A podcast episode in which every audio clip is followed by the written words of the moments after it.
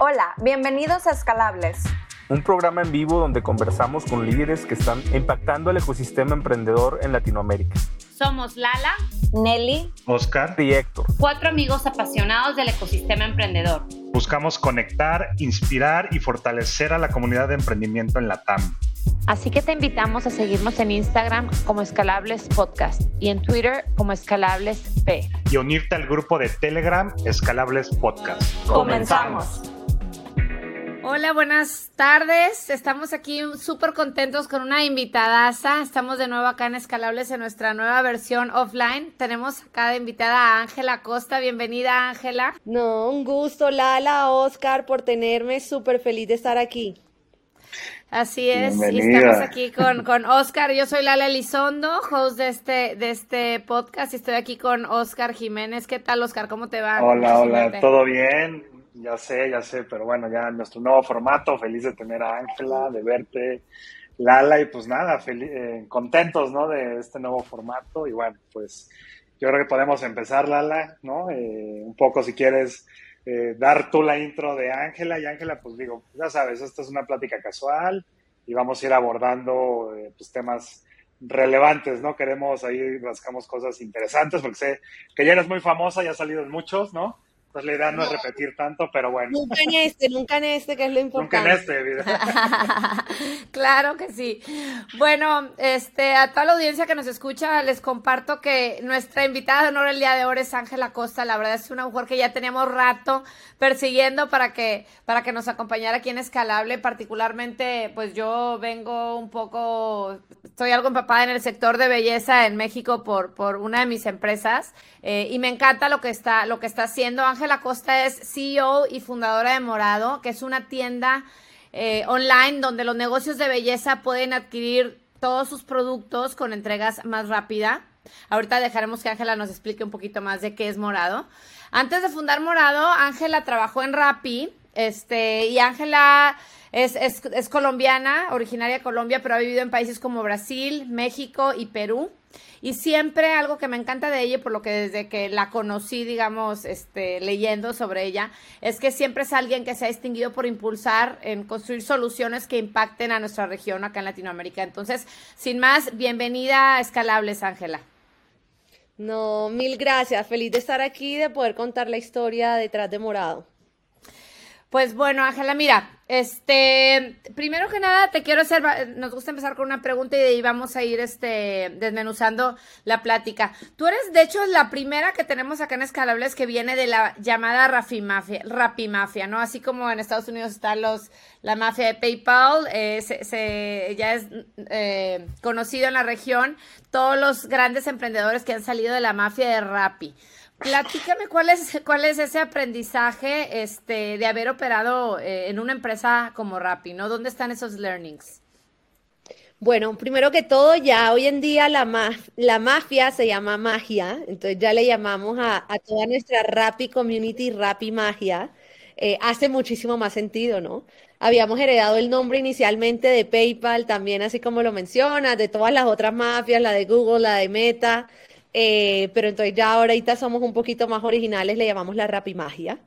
Eh, yo creo que sin duda alguna el haber trabajado en una startup desde, desde tan temprano, porque Rappi fue mi primer trabajo básicamente y, pues el último que tuve antes de Morado, lo forma uno para, para siempre pensar en grande y creo que eso es algo que tenemos en común todos los que, los que hacemos parte de la Rapimagia, que somos todos esos ex Rapis que salimos a montar nuestras propias empresas en distintos países, no solo incluso de Latinoamérica, sino ya hay personas montando empresas eh, con impactos increíbles en, en Europa, en Asia, Así que, que no, creo que sí, que Rappi lo va preparando a uno, ahí uno trabaja, uno aprende muchísimo y más que todo aprendes con el ejemplo. Entonces ves que las cosas imposibles son posibles y pues te dan ganas de salir a, generar impacto desde, desde tu lado construyendo tu propia empresa. Totalmente, eh, Ángela. y, y, esos learnings, ¿no? A mí me gusta porque sí, como dice Lala, de hecho se habla mucho entonces ahora de la, de la rap, de la magia, de la magia de Rappi, ¿no? de lo que nos dices. Pero, ¿qué, fueron esos? Interesante porque tú, como dices, tu primer trabajo, vi que más o menos cuatro años y medio. O sea, ¿qué es, qué es ese aprendizaje? ¿Dónde está, no? ¿Dónde está? ¿Está en operar está en escalar rápido, está en equivocarse, está en manejar mucha gente. O sea, ¿cuáles son esos learnings? Porque, porque ya es mucha gente, ¿no? Como dices, ya muchas startups. Y nadie, o sea, creo que yo estaba buscando y no se profundicen, ¿sabes qué? Fueron estos, aprendizajes rápidos, eh, manejo de equipo, que, no sé, hacer blitz scaling, ¿no? O sea, etcétera, etcétera. ¿Dónde está esa, ese aprendizaje que tal vez para ti fue? Yo creo que algo que, que, viví durante mi trayectoria en Rappi, que incluso hoy en día aplico en Morado día a día, es el que ejecuta rápido, aprende rápido porque se equivoca rápido. Y, y, esa es la magia también de, ejecutar rápido, de ejecutar con determinación, de ejecutar sin pensarlo tantas veces, obviamente dentro de los rangos responsables, a lo que le llamamos responsables en el mundo startup, pero es un poco de, probar más rápido para equivocarte y, pues cumplir esa meta o entender hacia dónde vas más rápido. Yo tuve la oportunidad de, de abrir Rapibank en Brasil, Fui básicamente la primera empleada de Rappi abriendo un banco en, en, otro país cuando ni siquiera sabía hablar portugués. Y creo que el hecho de que nadie nunca me dijo, oye, ¿por qué tú si tú no sabes hablar portugués? ¿Por qué tú si tú eres menor? ¿Por qué tú si no tienes tanta experiencia en esto? Eh, nunca me hizo cuestionármelo. Entonces yo llegué y literalmente nos armamos eh, un equipo increíble, sacamos adelante el proyecto de Rapibank y fue también por ese mindset de, de empecemos a hacer las cosas, lo más importante es empezar y arrancar, que uno también va aprendiendo en el camino. Entonces es algo que espero y, trabajamos muchísimo en el día a día en la cultura de morado en esto, en de verdad de empujar a las personas a, a, tomar riesgos, obviamente riesgos sostenibles, saludables, con todo lo que, lo que se habla hoy en día, pero seguimos siendo startup, seguimos queriendo crecer exponencialmente también, que, seguimos siendo ambiciosos y, y pues la ambición también te lleva a querer ejecutar muy rápido. Oye, Ángela, y de esto que dices, la verdad es que se me ocurren mil preguntas ya relacionadas con Morado, pero antes de meternos a hacer un deep dive a Morado, quisiera para, para la audiencia que, no, que nos escucha, que nos platicaras un poquito qué es Morado, cuál es su modelo de negocios, para entonces de ahí ya empezar a partir, ¿va? Bueno, buenísimo. Entonces, Morado es una solución tecnológica, una plataforma en donde los negocios de belleza, entendiendo por negocios los spas, las peluquerías, las barberías, eh, los spas de uñas, que hoy en día son tan famosos en Latinoamérica, esos sitios donde solo hacen manicure y pedicure, eh, encuentran absolutamente todo lo que necesitan para operar. Entonces, nosotros no solo les vendemos productos, tenemos un catálogo de más de 20 mil productos, no solo les vendemos productos, sino también ya ahorita eh, lanzamos, hace un par de semanas, lanzamos toda nuestra parte de acceso a créditos, lanzamos nuestro Morado Academy, que es una academia también donde ellos aprenden de cómo prestar servicios nuevos en sus salones de belleza, eh, lanzamos nuestro Inventory Management Software, que es un SaaS también para que ellos manejen todo su negocio. Básicamente nosotros lo que queremos y lo que estamos construyendo es, queremos ser la mano derecha de los negocios de belleza. Entonces, estamos creando todo ese mundo 360 donde ellos encuentren todo lo que necesitan y puedan, obviamente, con, a través de tecnología, crecer, crecer y crecer. Porque nosotros les recomendamos qué productos comprar. Entonces, tenemos, tenemos un, data sourcing increíble de Product Discoverability, donde nosotros les recomendamos a cada uno de nuestras tiendas, dependiendo de ellos en qué, en qué sector de cada ciudad están, qué productos deberían comprar, dependiendo de la temporada. Entonces, un ejemplo, si es Barranquilla y es carnavales, pues obviamente tienes que comprar glitter, como le llaman en Brasil, escarcha, eh, maquillajes de colores. Entonces, estamos muy, muy encima de ellos, enseñándoles a cómo abastecerse, a cómo operar y pues que a través de tecnología pueden crecer mucho más. Oye, pero por ejemplo, estás hablando de diferentes modelos de negocio, ¿no? El tema de la venta de producto, que básicamente ahí estás actuando como un, digamos, un, um, un marketplace o una, un e-commerce, ¿no? Estás hablando del Morado Academy, que es el tema de entrenamiento. Acceso a créditos, que es un tema de fintech. Este, SaaS, SaaS, porque es el, estos eh, salones o spas o whatever que no, no tengan, o a lo mejor las soluciones que hay allá afuera, aunque ya hay algunas muy buenas, este, a lo mejor van a encontrar esa solución que les pueda ayudar a administrar sus ventas eh, y administrar su negocio. Eh, básicamente esos cuatro son los que caché. Digo, ser la mano derecha, el negocio, whatever. Pero de esas cuatro, ¿con cuál empezaste? ¿Cuáles han ido creciendo después? ¿Y cuál, cuál consideras que es tu core y si va a cambiar o no? No, definitivamente nuestro core y nuestra propuesta de valor número uno es ser el B2B marketplace para que ellos encuentren sus productos. ¿Por qué? Porque históricamente en la industria de la belleza ha sido súper difícil para los negocios de belleza más informales y pequeños poder acceder a este catálogo increíble de marcas de belleza que existen incluso en Latinoamérica, que somos tan reconocidos en esta industria. Entonces, les pongo un ejemplo, una marca grande eh, no atiende el 80% de los negocios que yo sí atiendo. Entonces, Morado llega y a través de Morado, estas marcas grandes y medianas que no tienen el capability de entregar en el 100% de la población colombiana en ese momento, a través de Morado pueden llegar a todos esos negocios. Entonces, ese es el core de nuestro negocio, darles a ellos la oportunidad de probar todo el tiempo productos nuevos, eh, capacitaciones nuevas, que no sé, es una industria que crece tan rápido que a través de la tecnología ellos ya están empezando a ver en Instagram, en TikTok, que antes no tenían acceso a eso, todas las nuevas planchas que hay para rizar el pelo, el nuevo alisado, el nuevo shampoo, todas las uñas largas de todos los colores, de todos los materiales, y no eh, accedían a eso. Pero entonces tú te estás portando de alguna forma, porque estas marcas grandes que mencionas normalmente se manejan, o al menos en México, a través de distribuidores. Entonces tienes las ciudades principales con tres o cuatro grandes distribuidores. Entonces tú de alguna forma te conviertes en un, no sé si sea en Colombia también, pero te conviertes en una competencia de ese distribuidor o no? No, nunca somos competencia porque nosotros somos un, un tech company. Nosotros lo que somos es el puente para que todas las marcas de belleza le hablen a todos los negocios de belleza que están inscritos en Morado. Entonces, eh, cuando eres un distribuidor, pues les compras productos y les vendes productos. Con nosotros absolutamente no. Nosotros tenemos todo un tema también donde las marcas pueden lanzar campañas específicas, porque con Tech tú puedes segmentar las campañas. Entonces, si quieren lanzar un producto específico en un país, en una ciudad, o una campaña específica en algún location que de pronto hay un producto que no esté vendiendo lo suficientemente bien. Todas estas cosas no las hacen un, un distribuidor del común, así que ni siquiera nos comparamos con ellos, la verdad. Los admiramos un montón por todo lo que han hecho, eso sí, pero no, no nos vemos como un distribuidor, sino más como un puente. Y tu primer producto, perdón, tu primera entrada con el cliente sería entonces a través de la venta de producto, pero no es lo principal. O sea, platícanos un poquito cómo es este Customer Journey. No, nuestro Customer Journey e, es increíble porque al final nosotros lo que queremos es que ellos vayan generando confianza en Morado y en todo lo que Morado pueda ayudarlos a hacer, a crecer. Ya ojalá el día de mañana les podamos prestar créditos para que remodelen sus espacios. Eh, el sueño es tan grande como nuestros mismos clientes se lo quieran imaginar. Entonces ahorita estamos en un momento de la compañía donde, bueno, nosotros llevamos ocho meses operando, lanzamos hace ocho meses, yo incluso estuve en Rappi hasta marzo 20 de este año. Eh, entonces estamos todavía aprendiendo bastante eh, eh, y escuchando a nuestros usuarios, que es lo más importante. Sabemos que existe un problema de abastecimiento, lo estamos solucionando, pero en nuestra misión 360 de verdad volvernos la mano derecha de ellos, queremos que sean nuestros clientes los que escojan cómo quieren trabajar con nosotros. Así como hay clientes que han llegado por la compra de un producto que nunca en su vida habían podido comprar, hay clientes que han llegado para educarse o hay clientes que han llegado para, para, ver qué es esa nueva alternativa donde ven las nuevas tendencias de la industria.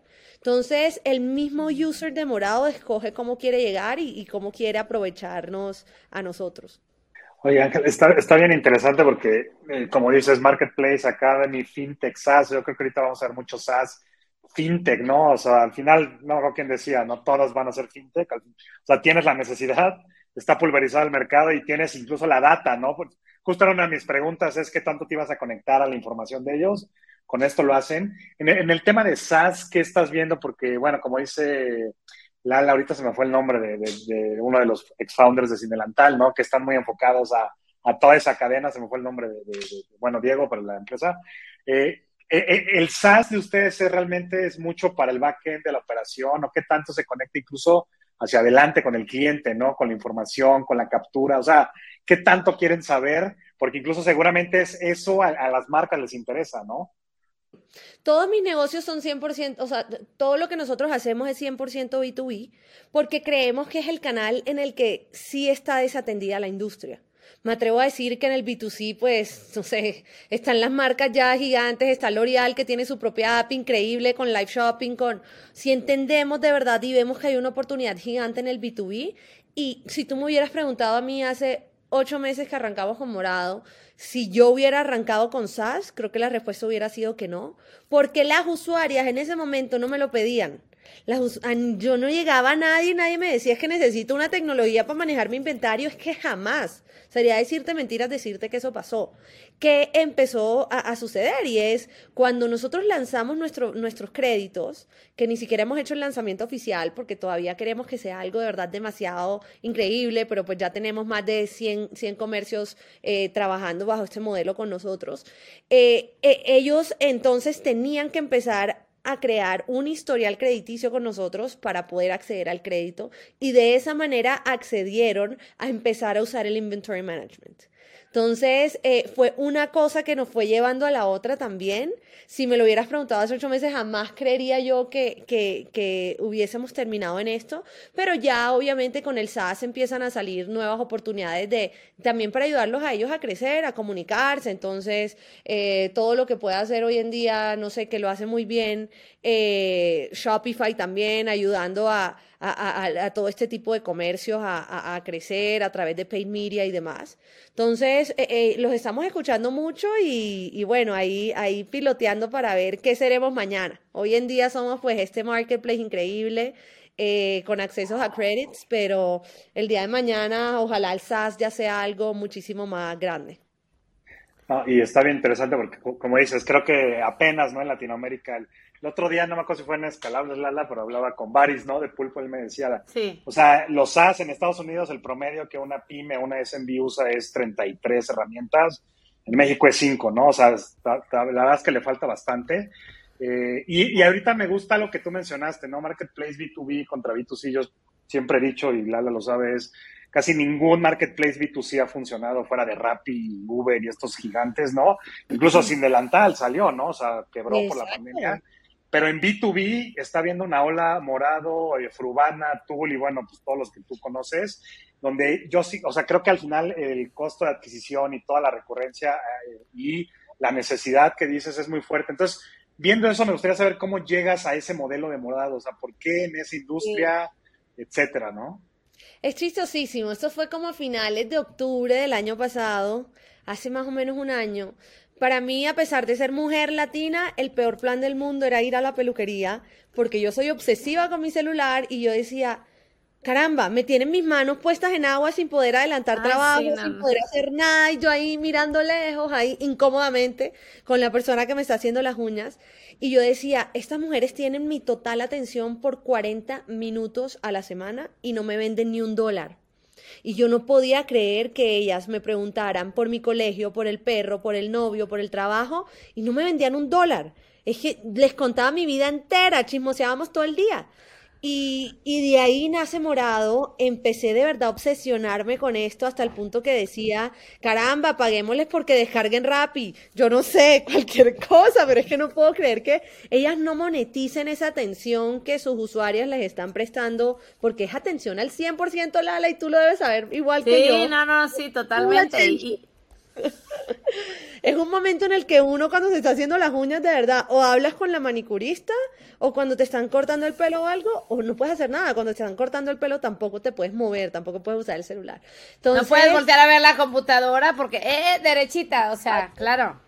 Exacto. De, ese, de, de, ese, de, ese problema ansioso mío que yo les encontraba a ellas y yo decía, oye, pero ¿qué compro? Que no sé qué. Nunca fueron capaces mis manicuristas, porque me roté por muchos salones para entender de verdad el problema, ofrecerme un producto. Y cuando entendí de verdad, entonces luego de eso me meto, me certifico como manicurista, empiezo a entender, me hice un curso yo incluso, fui a una academia y todo para entender ellas cómo funcionaban y me di cuenta que es que nadie les ha enseñado a cómo vender productos en su B2B2C. Entonces, lo que nosotros hacemos en Morado es a través de tech. Yo no hago ni siquiera que ellas piensen. Yo les digo, mira, tú que estás en Bogotá, en esta zona, yo te recomiendo, casi que, pues no te puedo obligar, pero te recomiendo que compres estos productos que te aseguro que esto es lo que más te va a rotar.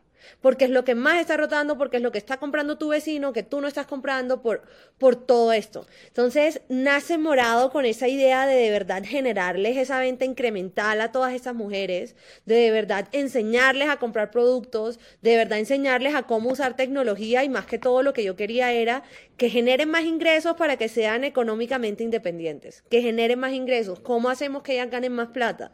Porque no les va a dar suficiente estar ahí, no van a poder crecer estando ahí. Su tiempo es limitado haciendo manicures, pero de pronto llega alguien y les compra 100 dólares en producto y wow. Eso fue una venta incremental con la que pueden llegar a su casa. Entonces, así nace Morado, con esa inquietud loca mía, eh, en octubre, noviembre. Y ya finalmente en diciembre, pues decido, decido contar en Rappi un poco lo que tenía en la cabeza. A Tul con la ferretería le, estaba, le está yendo excelente. A Fruana le está yendo increíble también, a Fabián. Y obviamente ellos también me plantearon esa semilla en mi cabeza de, wow, algo está pasando en Latinoamérica con los B2B marketplaces. Y cuando me meto yo a entender la industria, no me encuentro solo con que era que estas manicuristas no sabían vender, sino con que de verdad es una industria que tiene un problema en el supply chain gigante, donde hay días eh, de entrega, delivery dates de hasta 10 días de por medio. Y bueno, así, así empezamos a construir Morado ya en marzo.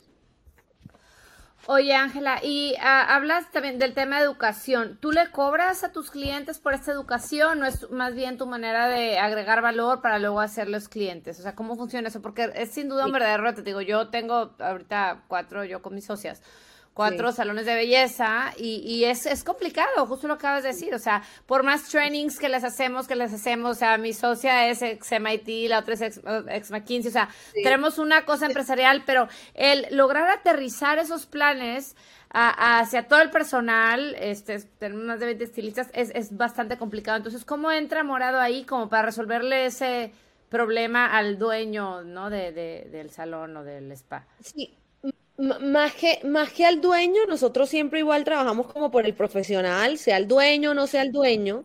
Nosotros lo que, lo que estamos haciendo en este momento es, tienes acceso hasta el 31 de diciembre está completamente gratis. A partir del otro año vas a tener acceso completamente gratis al Morado Academy si haces parte del Loyalty Program de Morado. Entonces, ahí también, porque básicamente nuestros cursos se van a basar también en productos que nosotros vendemos, eh, en productos que te podemos enseñar a utilizar si de pronto no sabes utilizarlos. Entonces, Morado Academy va a ser un beneficio de, nuestro programa de lealtad. Perdón, la, parte más, por último, la parte financiera. Eh, ahí tú les prestas a los salones de belleza que se afilian a Morado y les, y les das crédito. Y eso obviamente tú los, digamos, los agarras como de otros bancos, ¿no? Eh, correctamente, no de otros bancos, pero estamos trabajando con otros players de la industria startup para, para ejecutar este producto, sí. FinTech as a service, por decirlo así. No, está súper, me, gusta, Ángela, o sea, como tienes estas diversas variantes y demás. Oye, digo, pasando un poquito, moviéndonos para entender, porque es muy rápido, ¿no? Dices, en octubre empiezas esto, en diciembre como que vas, seguramente un MVP, pruebas o hablas con muchísimas eh, clientes estás ahí entendiendo, incluso es interesante que hiciste tú, ¿no? También, seguramente te pusiste a vender, ¿no? Estoy ahí, hiciste todo también. Me gradúan de todo lo que hablaba yo en esas clases. Totalmente. ¿Cómo, es? Una es, veo, tengo entendido que no tienes co-founder, ¿no? Por lo que, por lo que sé. Y eso me llama muchísimo la atención, ¿no? Porque ya no, o sea, hoy todo el mundo te habla de de tenerlo y del apoyo y demás. Seguramente esta magia de Rappi que tienes alrededor, incluso viendo los inversionistas de Morado, eh, veo gente que seguramente es súper soporter tuyo. Pero ¿cómo fue? ¿Buscaste, no buscaste? ¿Por qué al final decidiste vámonos con todo? ¿Y, cómo fue ese proceso, no? Yo sí busqué, yo hice parte de el Latitude Fellowship precisamente en octubre, cuando tuve todas estas cosas rondando en mi cabeza. Y estuve hablando con muchísimas personas. Me atrevo a decir que de verdad con más de 100 personas fui a almorzar, desayunar y comer eh, cuando de verdad me puse en la tarea de lanzarme, porque no es un secreto para nadie que uno sí siente que ser solo founder va a ser un red flag al momento de salir a levantar capital, incluso para muchos fondos lo es. Entonces, pues yo prefería no tener ese red flag. No fue que yo un día me desperté y dije, quiero ser solo founder porque yo soy la mujer súper poderosa. Pues sí, sí lo digo, pero, pero no por eso quiero ser solo founder. Eh, sí creo que en equipo se construyen cosas increíbles y, y, que de verdad el equipo es lo que te, te arma el sueño, el equipo es el que te acompaña en los momentos difíciles. Sí quería contar con esas personas. Llegó al punto el que se empezó a sumar eh, eh, personas al equipo de Morado que, que no eran co-founders, que empezaron a, a- a cumplir con un rol increíble de founding team también y las cosas se nos fueron dando y decidí salir a levantar capital siendo solo founder. Nos salió bien, aquí estamos, seguimos dándole a toda que sí me encanta recalcar del ser solo founder es la rapidez para tomar decisiones. Estés tomando las buenas o las malas decisiones, porque asumo las malas igual de como asumo las buenas, vuelvo a ese tema de que me equivoco más rápido. A veces I trust my, como dicen por ahí, I trust myself y estoy segura que esta vaina va a funcionar y fue madre, me lanzo, no necesito como ese approval final, le cuento al equipo, si está a mitad del equipo on board, pues nos vamos para encima, pero pues cuando uno tiene co-founders a veces se retrasan un poco más las decisiones.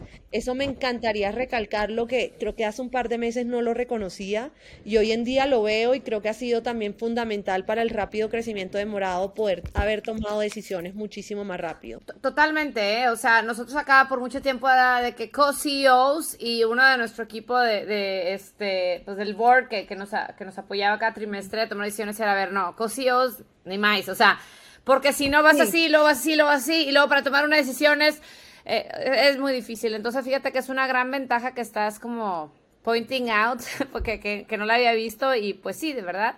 Y, y hablando ya que tocas el tema de equipo, ¿no? ¿Cómo encuentras tú en el resto de tu equipo y en tus primeros, o sea, cómo empiezas a convencer a la gente que se venga a, a- a- tu negocio? Porque aparte estás en una industria muy fragmentada, ¿no? Y como concepto dices tú, no, pues sí hay una gran oportunidad, pero ¿por qué nadie lo ha hecho? Y como tú, como solo founder, empiezas a montar a gente a este equipo y los haces como los primeros empleados, digamos, este, pues, del equipo, o sea, ¿cómo los convences? Al principio, cuando estás tú sola sin ser founder, me explico, porque la típica es te convenzo, pero oye, vamos a hacerlo juntos, entonces así ya te doy acción, entonces, ¿cómo logras tú armar ese equipo sin esa vari- variante? Yo creo que cuando yo llegué también a tratar de reclutar, ya yo estaba como ese paso adelante. Eh, entonces venía hablando ya con muchas personas que quisiera que se hubiesen sumado al equipo y, y ya, ya de pronto fue una conversación un poco más sencilla en ese aspecto. Eh, es un reto grande, ¿no? Porque también traerse personas increíbles es responsabilidad más grande y, y pues las personas que, que son más increíbles obviamente te van a pedir eh, eh, porcentajes de equity más grandes. Eh, la- mi- el founding team de Morado está muy bien invertido en la compañía y creo que ese es el tip número uno y es, ¿quieres un gran equipo? Dales equity, que trabajen como socios. Al final, el título, el título de founder es, no es, va, viene, pues sí, tiene que haber un founder, pero al final, sin el founding team y sin el equipo grande, tú no haces nada. Sí me tomé la tarea de verdad de también lo que yo había visto en las otras startups hermanas, en la que, en Rappi y demás, eh, donde los roles más importantes pues siempre tenían eh, equity dentro de la compañía, utilicé a nuestro favor, al favor de Morado esto para, para que estas personas se vinieran y se lanzaran. Y no solo tuvimos al comienzo personas lanzándose desde el mundo startup, sino personas lanzándose de banca, de bancos también, no solo de banca, de bancos, del sector retail de belleza tradicional, 15 años en industria de la belleza en el sector retail. Eh, entonces, no, o sea, creo esa es la gran ventaja que tenemos y lo que hoy en día, a pesar del mercado, tenemos que como ecosistema seguir abogando por la importancia que tiene el equity, porque el empleado o el socio de la empresa que de verdad entiende lo que es el equity, lo va a aceptar, sin duda alguna, lo va a aceptar. No, to- to- totalmente. Oye, y ahorita que tocas este punto, ¿no? De, hacer este pool y demás, ¿cómo, fu- cómo fue el, proce- el proceso del racing? Y te lo cuento un poco de cómo, o sea, veo que tienes Ángeles, veo que está Simón, veo que está este, Fabián. ¿Cómo fue el proceso para hacerlo tan rápido y para en una ronda, creo, tienes A16, QD? O sea, obviamente Estamos, los, que esa- estamos los de Angel Hub. Ah, está Angel Hub, vi, Tengo sí, que sí. hacer el comercial para Mario y para Santiago. Obvio. Y que ¿Cómo ayudan fue, bastante también. No, yo creo que algo que en lo que sí fui muy afortunada es en haber tenido la oportunidad de trabajar, me atrevo a decir, con el 90% de mis ángeles. de Los Ángeles de Morado, pues. O sea, con Andrés Bilbao, cuando yo me fui a vivir a Brasil, Andrés fue mi jefe por muchos años. Entonces, no es lo mismo tú ir a pedirle plata o pedirle el apoyo a alguien más allá de la plata, pedirle a alguien el apoyo para tu compañía cuando esa persona conoce tu trabajo, tu nivel de ejecución, tus ganas de generar impacto, tu hambre por comerte el mundo. Y creo que en eso sí fuimos muy afortunados y, y todos, el 90% de los ángeles del Cap Table fueron, fueron líderes o trabajaron conmigo, fueron mis jefes directos o hicieron parte de los equipos de los que yo hice parte y, y eso fue transformacional para podernos mover rápido. Fue contarles, decirles, ya conocían más allá de palabras de lo que eh, no solo yo, sino un par de personas que ya estaban dispuestas a venirse acá, eran capaces de construir y, y bueno, se, se montaron. Eso, eso es una de las, de las cosas buenas que, que, que, que saco de la ronda. No, y, y, ¿sabes por qué me, te lo pregunto? Porque ahora último, bueno, yo estoy venture partner de un fondo Presid Lotus, ¿no? Y justamente ahora empiezo a ver que me buscan y algo, de, algo que yo veo que muchas veces falta es que muchos founders desestiman el tema de Los Ángeles por el tamaño del ticket. Es decir, oye, que Andrés te meta 10 mil igual y en dinero, pues tú dices, oye, yo quiero 100 de un fondo presemilla, ¿no? Y, y ahora mucha la estrategia que yo le digo es, si tú subes un ángel, casi que el fondo ya tiene un, valid, una, un validador, me refiero a un ángel como, como los que mencionas, es por, por, eso la importancia, ¿no? Por eso te lo preguntaba, porque mucha gente por el tamaño del ticket a veces desestima, decir, oye, es que 10 mil dólares de X, yo digo, pues es que es la persona que te va a abrir el camino, seguramente como... Y más ¿no? allá de la persona que te va a abrir el camino, estuve hablando de esto con una founders la semana pasada en un evento que tuvimos de mujeres acá en Colombia que se, llamaba Pura, que se llamó Puras Duras, increíble. Eh, y me hicieron una pregunta similar y yo les decía, asegúrense de tener en su angel table al menos una persona que conozca su trabajo.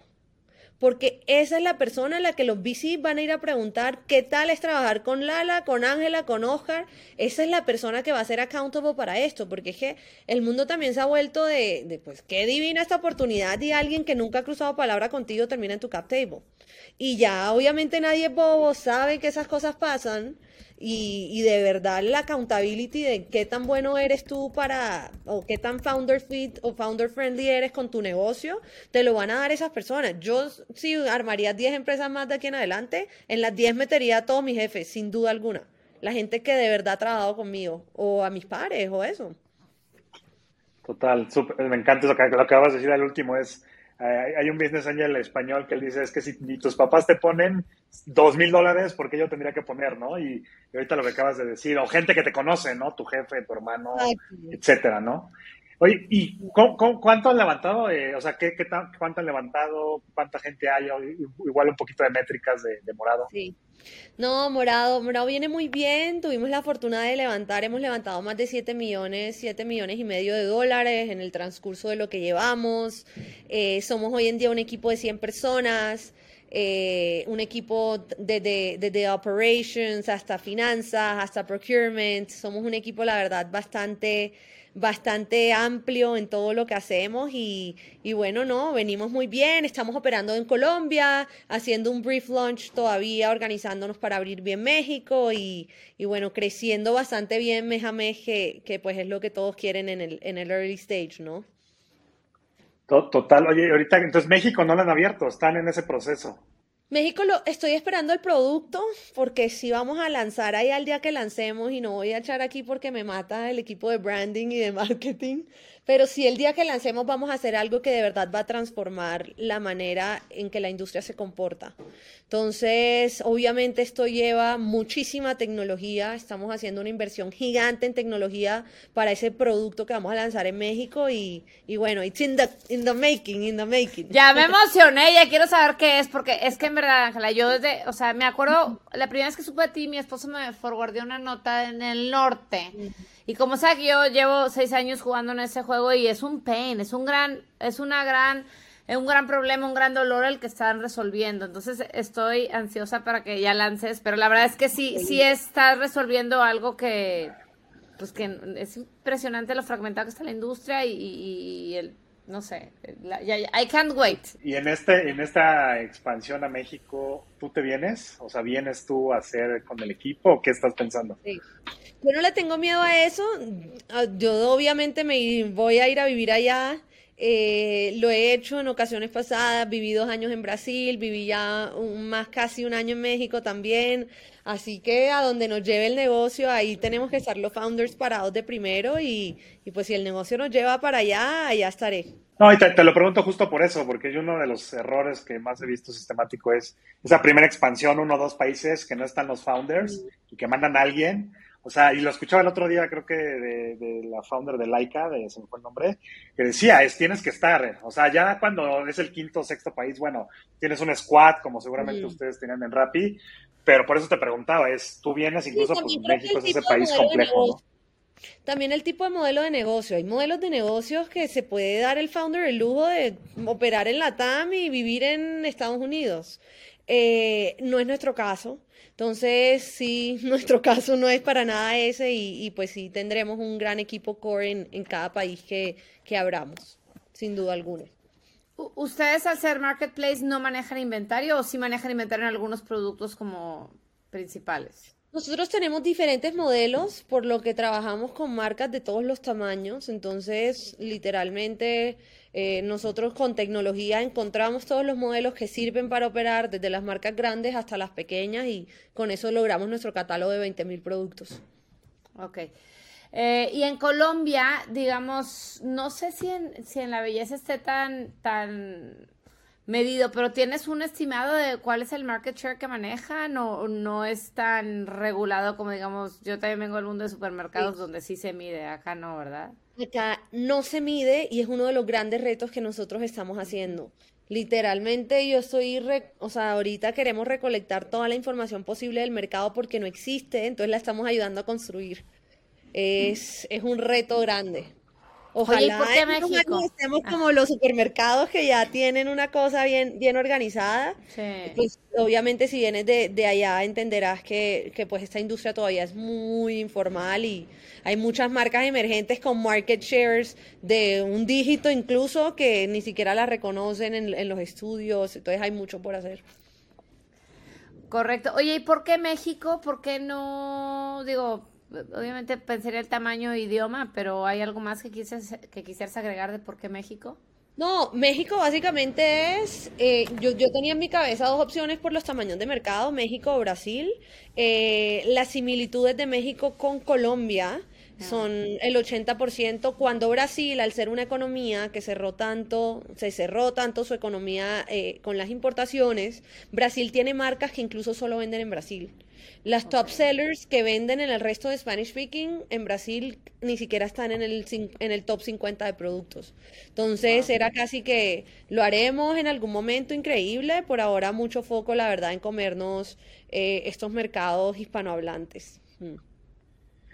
Ángela, a, ni- a nivel referente en otros lados, ¿hay alguien que lo está haciendo como ustedes con esta profundidad de Marketplace, Academy, FinTech?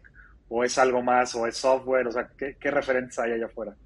Sí, ha- hay, hay- en la industria están pasando muchas cosas increíbles. Ve uno, por ejemplo, lo que ha logrado Squire con las barberías en Estados Unidos, que tiene un negocio impecable en SaaS y ya venden productos. Gloss Genius también está con Marketplace y con SaaS en Estados Unidos también. Incluso ahorita cerraron una ronda, la más grande de, de, de un beauty, de un beauty startup de Estados Unidos, la cerraron ellos. Fue más o menos como de 56, 70 millones.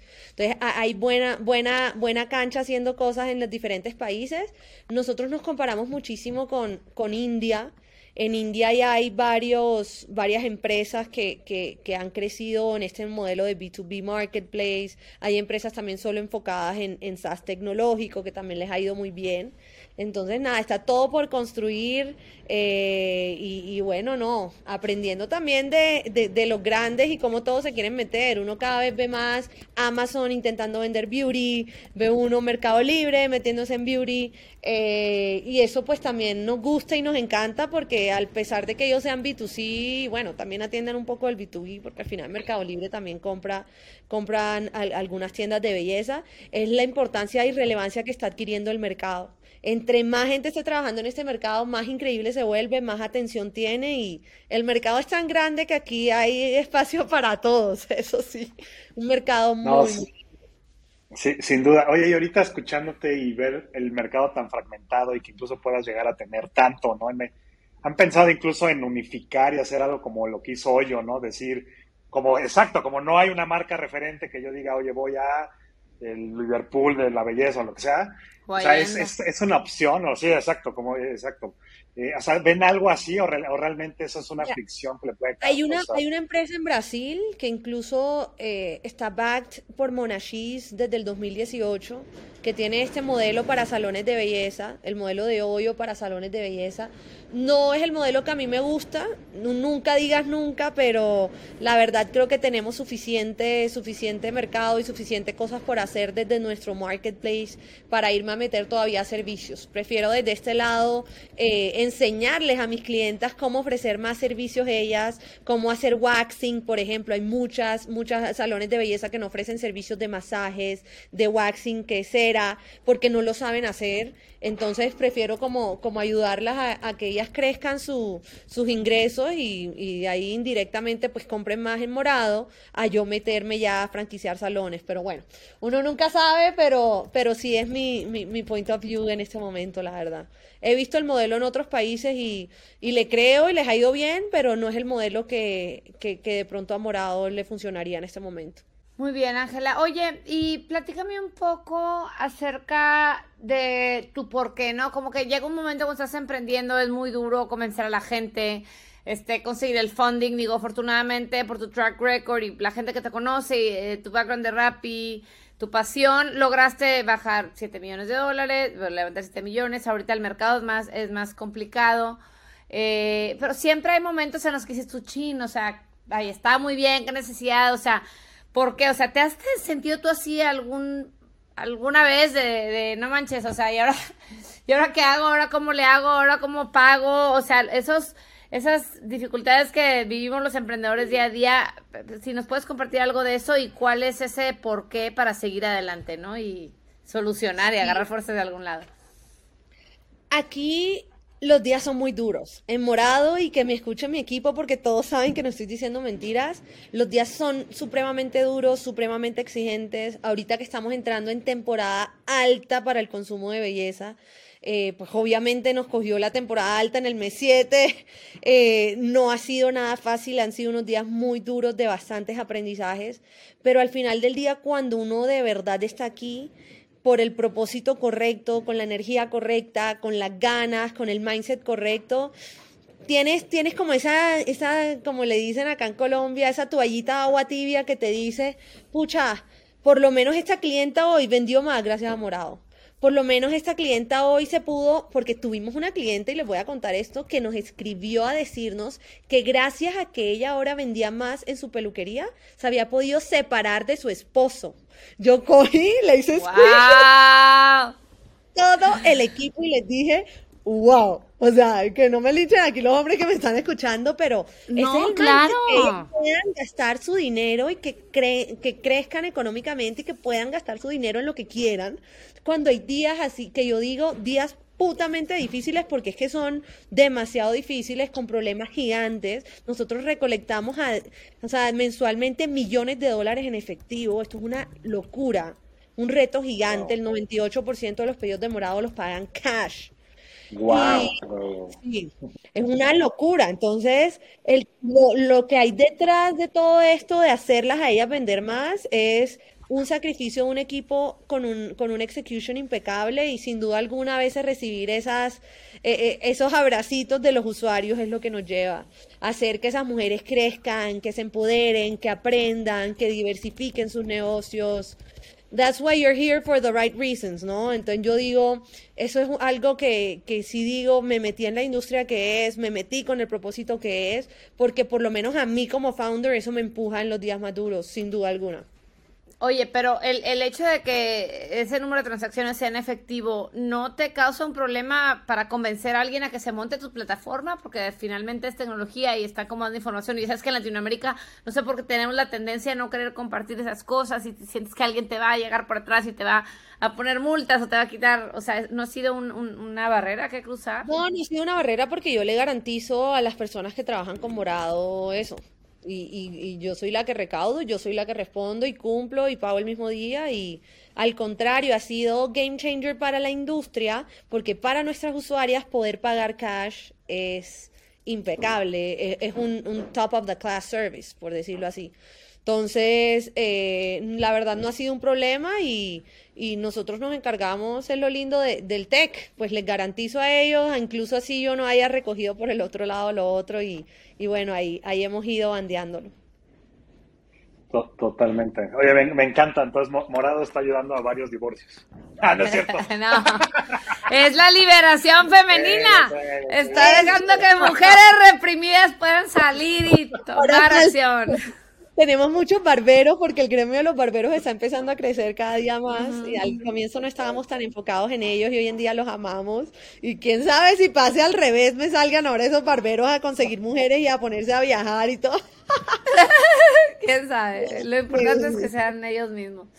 Sí, sí, Oye, ¿y ustedes aplicaron, tengo entendido, no sé si aplicaron a Y Combinator, porque yo sé que obviamente no, la, la magia de Rappi son pues, casi cofundadores de Y Combinator en América Latina, ¿no? Entonces, pero creo que no está, no, no sé, no sé si aplicaste, cómo fue el proceso, qué piensas. Sí, yo, soy, yo soy de esas founders que cree que, que nada está ganado, que hay que tener todos los bullets en la mesa, sin duda alguna, y más en un mercado como este. Entonces yo sí tomo todas las oportunidades que tengo enfrente que hacen sentido para mi compañía. Teniendo eso en mente, sí aplicamos a Y Combinator, incluso pasamos, tuvimos la entrevista y fuimos seleccionados. Decidimos no tomarlo por, por, por, por razones eh, ya de, de, de, morado, de lo que se viene en el futuro, eh, después de haberlo conversado con, con, muchos inversionistas y todo, pero, pero sí, tenemos la fortuna de poder decir que, que pues pasamos y, y pudimos tomar la decisión de, de no hacerlo.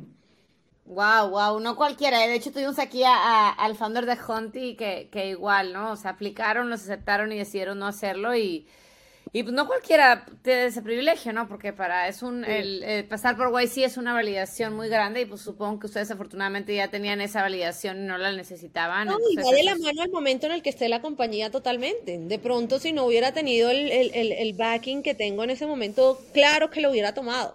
Pero sí, yo soy fiel creyente de que hay que jugarse los partidos hasta el final, que los partidos se ganan metiendo goles y, y pues era algo que no quería dejar sobre la mesa. Aplicamos, hicimos interview, cuando pasamos tomamos la decisión de qué era lo mejor para Morado. Oye, Ángela, y bueno, ya, ya llevamos ya este, un buen de minutos platicando, ya vamos a empezar eh, a cerrar. Quisiera que me platicaras un poquito ¿Cuál es el mayor reto que Morado está viviendo actualmente? Son dos preguntas. Y la segunda es, ¿dónde ves a Morado en 10 años? Sí, la primera es supremamente sencilla de responder, el cash collecting. Por eso nosotros, a pesar de ser una compañía, un marketplace, pues eh, vamos sí a tener una columna vertebral gigante en fintech. Yo he hecho fintech, mi equipo también, muchísimas personas de mi equipo han, han hecho fintech bastante y nos encanta, nos apasiona. Eh, sabemos la oportunidad también que hay en la TAM. Entonces ahí estamos con ese problema, es un happy problem to have de un cash collecting gigante de millones de dólares que vamos a trabajar a través de fintech y tech. Y por el otro lado, ¿en dónde veo a Morado en 10 años? Sin duda alguna veo a Morado siendo la empresa que está revolucionando cómo se abastecen todos los negocios de belleza, ni siquiera incluso solo en Latinoamérica, sino en el mundo tenemos toda la certeza de que este problema también pasa en Asia, que pasa eh, puntualmente en el Middle East, eh, bien fuerte, en África también, este problema de supply chain en la industria, y nosotros nos soñamos y allá vamos a estar, ojalá. Entonces, si, si queremos tener una compañía gigante con un impacto más impecable, la verdad, más allá del tamaño de la compañía, un impacto gigante en todas las mujeres que trabajan y que creen en nosotros, porque ellas también ahorita confían en que nosotros somos, somos esa manera de, de, que ellas crezcan más sus negocios y ojalá hoy en día, hoy en día ya tenemos que como Estamos impactando indirectamente ya casi un millón de mujeres. Espero que, en 10 años pues sean miles de millones. Oye, Ángela, ¿y qué, qué consejo le darías a esa mujer? Yo sé que tú, bueno, el 70%, corrígeme, estoy mal, de, tu, de, de la gente de tu equipo son mujeres. Trabajas con mujer, trabajas en una industria, digo, a pesar de que hay barberos y todo, pero primordialmente este, de mujeres.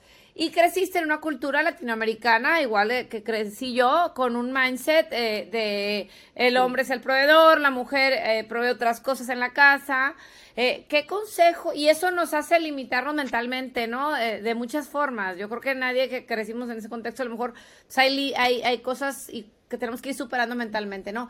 ¿Qué consejo le darías tú a una mujer hoy en día que esté buscando emprender?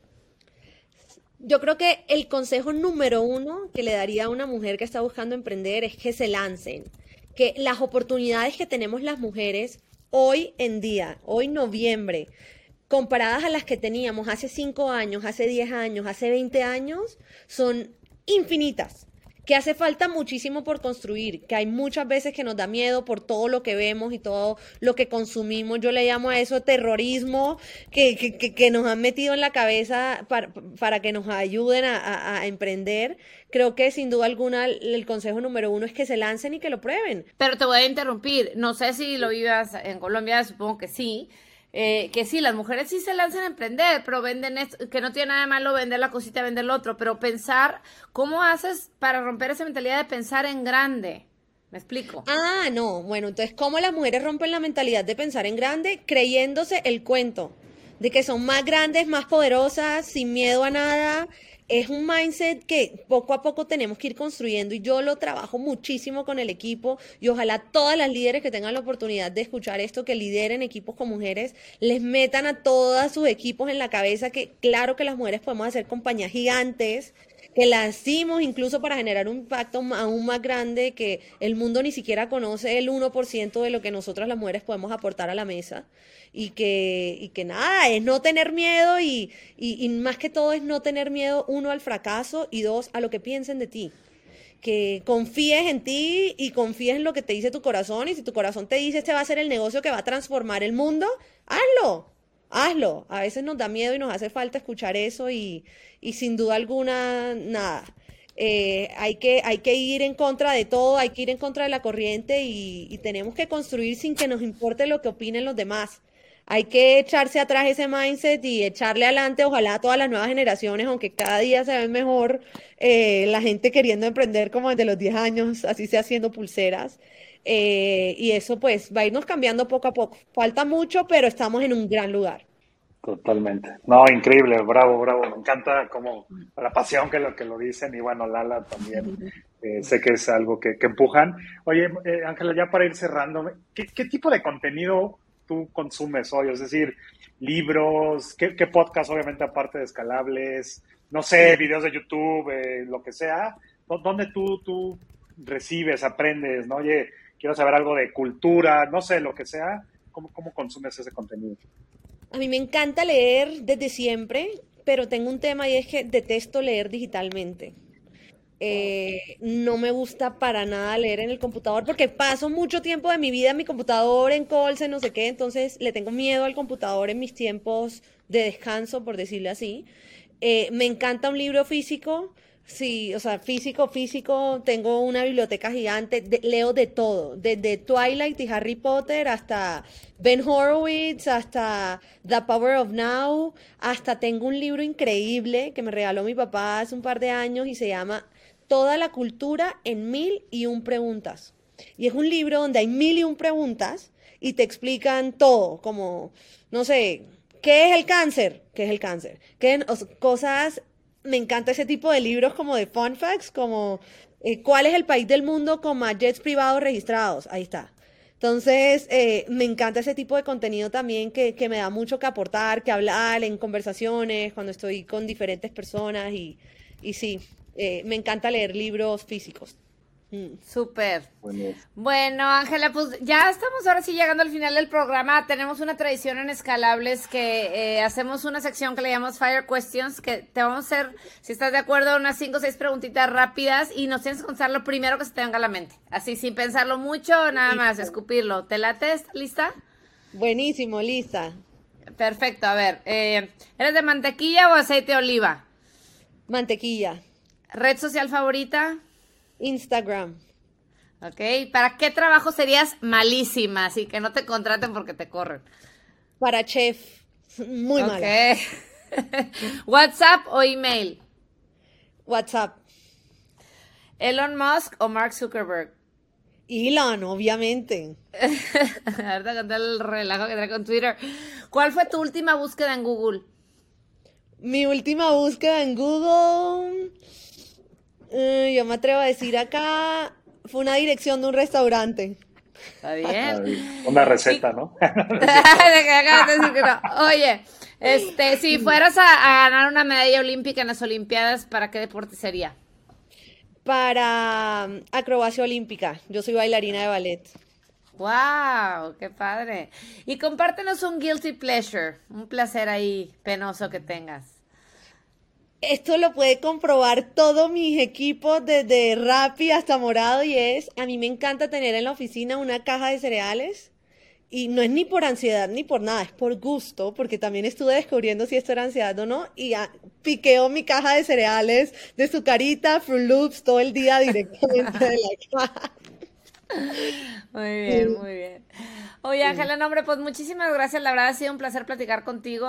Este, gracias por darnos tu tiempo. Sé que eres una mujer súper ocupada y más ahorita apenas vas que en el mes 8 o 9 de construir tu empresa. El tiempo es lo más valioso que tiene uno, entonces te agradecemos eternamente. Espero que esta conversación haya sido de inspiración para muchos eh, oyentes que tenemos en Escalables. Eh, te agradezco mucho, te mando un abrazo y espero pronto estés en México y con mucho gusto te te, te, lo, lo, que te ofrezca no entender la industria acá en México llevamos ya seis años y medio y nos llevamos con muchos players dentro de la industria. Entonces, felicidades en verdad por lo que estás haciendo. Mil gracias, Lala, Oscar. Nos hablamos y nos vemos por México pronto. Un abrazo. Seguro que sí. Muchas gracias, Ángela. Que estés muy bien. Gracias, por escucharnos. No pierdas la oportunidad de platicar con nosotros. Síguenos en Instagram y en Telegram como Escalables Podcast y entérate de quiénes serán nuestros próximos invitados.